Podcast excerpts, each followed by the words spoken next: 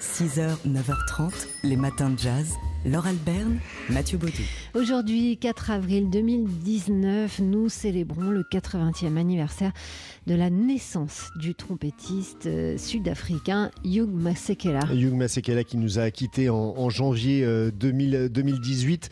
Euh, euh, il avait fui l'Afrique du Sud dans les années 60 pour fuir le régime de, de l'apartheid. Il a étudié à Londres et ensuite il rencontre Harry Belafonte, devient le protégé de Dizzy Gillespie, de Miles Davis et, devient une voix, la voix de l'Afrique du Sud à l'étranger et de la lutte contre ce régime de l'apartheid à l'étranger euh, à travers euh, plusieurs morceaux et à travers le combat également de, sa femme Myriam Makeba. C'est une euh, voix qui est parvenue aux oreilles du euh, leader Nelson Mandela, emprisonné depuis le début des années 60, depuis 62 exactement. Nelson Mandela était un grand fan de la musique de Hugh Masekela et en 85, il a réussi à faire sortir clandestinement de prison une lettre euh, pour souhaiter un bon anniversaire au trompettiste. En réponse, Hugh Masekela a écrit cet hymne. Bring Him Back Home, donc pour demander musicalement la libération de Nelson Mandela.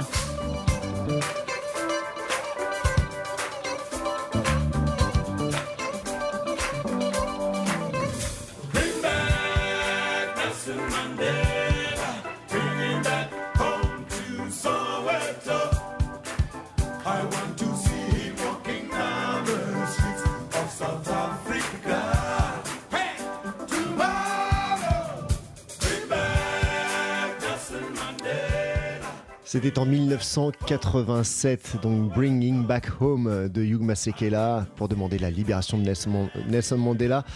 Euh, à la fin de l'apartheid, euh, Hugh Masekela retournera vivre chez lui en Afrique du Sud après 30 ans d'exil. Et lors de sa disparition, le 23 janvier 2018, donc, le ministre sud-africain de la Culture a déclaré cette phrase qui est restée dans nos mémoires Un baobab est tombé. Les matins de jazz de l'œil à l'oreille. Et comme promis, comme tous les jeudis matins, on parle art dans les matins de jazz avec vous, Jean-Christophe Castelin, directeur du journal des arts. Et aujourd'hui, où est donc passé le Salvator Mundi de, de Léonard de Vinci? Alors vous n'êtes pas la seule à vous poser la question. Alors, les, radios, les télés, les, journées du monde entier se, posent aussi cette question parce que, comme vous l'avez rappelé, le Salvatore Moody, c'est un tableau de Léonard de Vinci. Et puis c'est aussi, comme vous l'avez également dit, le tableau le plus cher, près de 450 millions de dollars euh, vendu il y a quelques années aux États-Unis. Alors à ce moment-là, naturellement, lors de cette vente record, tout le monde a cherché à savoir qui était l'acquéreur. Aujourd'hui, on pense que c'est euh, un l'héritier du euh, l'Arabie Saoudite, le fameux MBS, qui aurait été euh, l'acquéreur de ce, tableau. Sauf que quelques jours après la vente, euh, Abu Dhabi révèle qu'il est le propriétaire de ce, de ce tableau. Et puis quelques mois plus tard, il annonce qu'il va l'exposer dans son Louvre à lui, hein, le Louvre Abu Dhabi, en septembre 2018, et puis qu'après, il le prêtera au Louvre Paris pour la grande exposition Léonard de Vinci qui aura lieu dans quelques mois à l'automne. Bon, donc jusqu'ici, tout va bien. Oui, jusqu'ici, sauf que Sauf que, sauf que, je vois que vous anticipez le problème, donc sauf que en septembre 2018, alors que les Émiriens devaient montrer le tableau, eh bien, tout d'un coup, ils annoncent que sa présentation est reportée, sans, donner d'explication, ni même de date de report à cette, cette présentation. Et depuis, rien. Même le Louvre, même le Louvre ne sait pas sur quel pied danser. Et quand on leur demande bah, ce qu'il en est, ils disent eh bien écoutez, euh, on a fait la demande aux Émiriens et nous attendons toujours la réponse. Alors naturellement, ce blackout d'informations euh, bah, ouvre la porte à toutes les rumeurs. Alors certains disent est-ce qu'il y aura un litige entre l'Arabie Saoudite et les Émirats Arabes Unis, qui pourtant normalement sont très liés entre eux.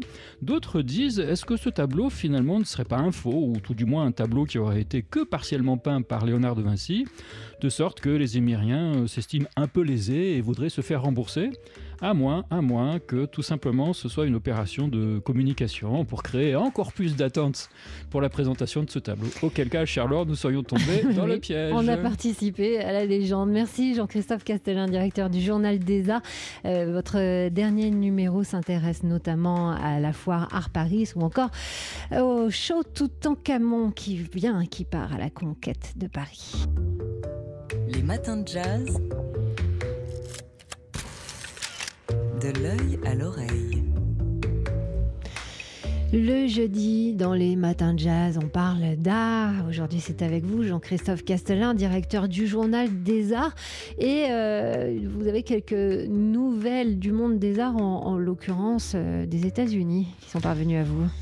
Oui, tout à fait. Aujourd'hui, c'est une chronique au croisement des arts et de la parfumerie, puisque je vais vous parler d'un parfum, euh, mais un parfum qui n'est pas comme les autres. Figurez-vous que le New Museum, qui est un musée à New York, Mm, commercialise dans sa boutique un, parfum. Alors c'est pas un parfum euh, comme les autres, euh, c'est-à-dire qu'il aurait simplement mis sa griffe sur un parfum euh, qu'il aurait commandé à un autre fabricant. En fait, le musée a demandé à une agence spécialisée de lui créer deux senteurs qui, je cite, évoquent l'expérience du musée. Je redis, un parfum qui évoque l'expérience du musée. Alors, ne me demandez pas comment on traduit un parfum euh, en parfum une visite au musée. Euh, si on écoute ce que dit l'agence, elle évoque pour le premier parfum, parce qu'en fait, il y en a deux. Elle évoque pour le premier parfum, je cite également, un parfum très métallique et boisé, en référence à l'aspect du musée. Et puis pour le deuxième euh, parfum, là aussi je cite, un accord de peau, PEAU, euh, pour rappeler les animaux empaillés. Oui, parce que dans ce musée, il y a des animaux hein. empaillés. Voilà, promis, Laure, la prochaine fois, je vous ramène les parfums et on les sentira ensemble. Écoutez, je... bon, on, verra. On, fera un test à distance euh, par Skype. sinon, vous voyez beaucoup d'expositions par votre métier, Jean-Christophe. Alors, chaque jeudi, on vous demande un conseil d'une Vous aviez évoqué l'idée de nous parler de modèles noirs. Euh, on, en a déjà parlé dans les matins de jazz, alors je vous ai suggéré une autre expo, mais pourquoi vous vouliez juste nous parler de modèles noirs? Parce que c'est une exposition très intelligente, avec un propos, un contenu et courageuse, et il me semblait intéressant d'en parler, mais l'actualité aujourd'hui, euh, sur TSF, on est en prise directe avec l'actualité, c'est l'ouverture euh, d'une foire d'art contemporain. Alors je sais, c'est pas tout à fait une exposition, mais cette foire d'art contemporain, qui s'appelle Art Paris et qui se déroule au Grand Palais jusqu'à dimanche, permet précisément de se rendre compte de ce qu'est une certaine forme de création euh, d'art contemporain aujourd'hui. C'est pas une foire hyper branchée comme peuvent l'être les grandes galeries internationales, les grandes foires internationales, comme je pense à, à la FIAC, mais justement, je pense que c'est une foire qui est moins intimidante. Par exemple, elle permet de se faire l'œil sur euh, l'art contemporain, disons, euh, plus classique. Et donc, en son sens, encore une fois, je pense que c'est un bon lieu d'exposition pour se rendre compte de ce que c'est que la création, une certaine forme de création aujourd'hui. Art Paris, à qui vous consacrez tout un dossier dans le nouveau numéro du Journal des Arts dont vous êtes le directeur Jean-Christophe Castellin. Merci. 6h, 9h30, les matins de jazz. Laure Alberne, Mathieu Baudou. C'était la veille du 1er avril et ça n'a rien de drôle. Ce lundi, au Brésil, au cours d'une messe pour commémorer le coup d'État de 1964, un évêque auxiliaire a évoqué le chanteur Caetano Veloso, euh, parlant d'un imbécile qui, dans les années 70, a chanté qu'il était interdit d'interdire. On rappelle que c'est un slogan et une chanson de 1968. Euh, il a ajouté qu'il aimerait bien lui donner de la mort au rat. Évidemment, cette déclaration a enflammé la toile brésilienne et l'évêque a dû préciser qu'il n'avait pas explicitement nommé le chanteur, mais ce dernier a annoncé qu'il allait poursuivre, Don José Francisco Falcao, euh, qui n'est pas n'importe quel ecclésiastique, puisqu'il fait partie de l'ordre militaire du Brésil, une circonscription de l'Église catholique brésilienne directement subordonnée au Saint-Siège, au Vatican. Caetano Veloso compte bien en tout cas lui demander devant la justice qui est cet imbécile en question et qui est la personne à qui il souhaite donner de la mort au rat. Voilà, une réponse élégante et, pleine d'esprit. Alors pour nous, bah, c'est l'occasion de l'écouter, cette chanson de Caetano Veloso. Donc, on remet dans le contexte, on met en 1968, hein, il y a beaucoup de cheveux longs et de contestations, bien sûr, dans l'air, en pleine dictature militaire. Il est interdit d'interdire.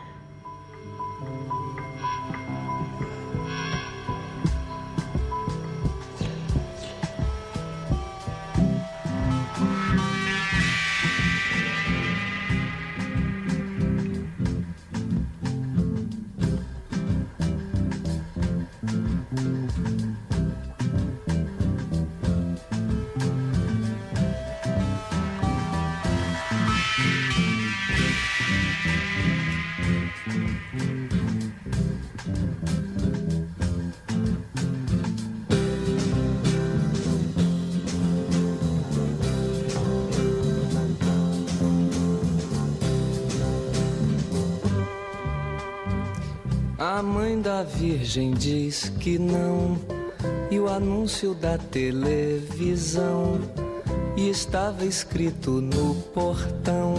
E o maestro ergueu o dedo e além da porta ao porteiro sim. E eu digo não. E eu digo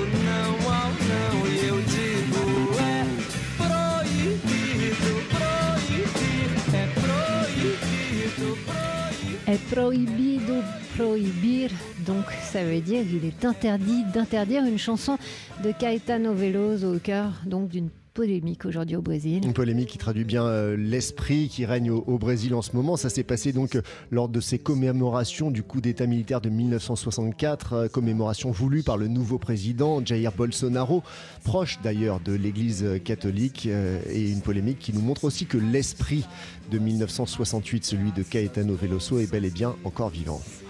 Les matins de jazz.